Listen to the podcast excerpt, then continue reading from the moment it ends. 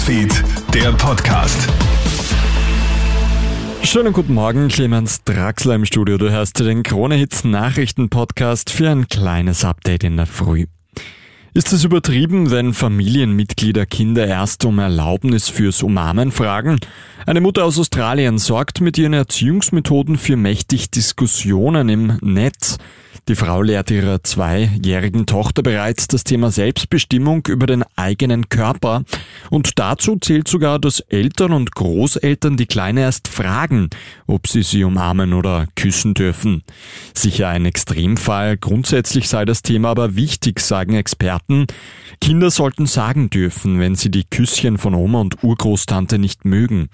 Dass aber selbst Eltern jedes Mal um Erlaubnis bitten müssen, das sei schon zu hinterfragen, sagt Psychotherapeutin Barbara Heid. Körperkontakt von Eltern zu Kind ist ja etwas ganz elementar Wichtiges für die menschliche Entwicklung. Nämlich dieses Gefühl von Umarmung, von Geborgenheit, von Wärme, von Nähe ist schon was Wichtiges. Aber ich denke eben immer auch da wieder die Dosierung.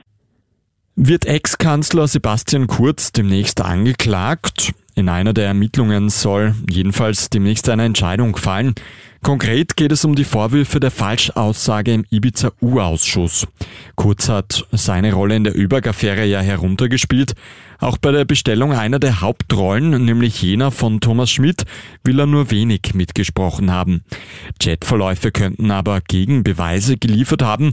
Unabhängig davon, ob jetzt Anklage gegen Kurz erhoben wird oder nicht, laufen noch andere Ermittlungen gegen ihn. Wien ist beim Thema Zuwanderung gespalten. Das ergibt eine brandaktuelle Sora-Studie. Ein Großteil bewertet das Zusammenleben in der eigenen Nachbarschaft als positiv. Trotzdem wünschen sich 53 Prozent der Wienerinnen und Wiener weniger Zuwanderung.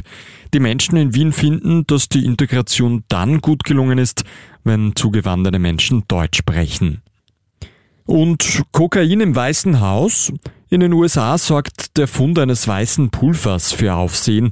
Der Secret Service löst Alarm aus, nachdem die verdächtige Substanz im Westflügel der Regierungszentrale gefunden wurde.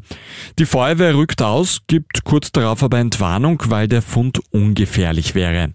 Mehrere US-Medien berichten, dass ein erster Test ergeben hat, dass es sich um Kokain handelt. Der Secret Service macht dazu keine Angaben.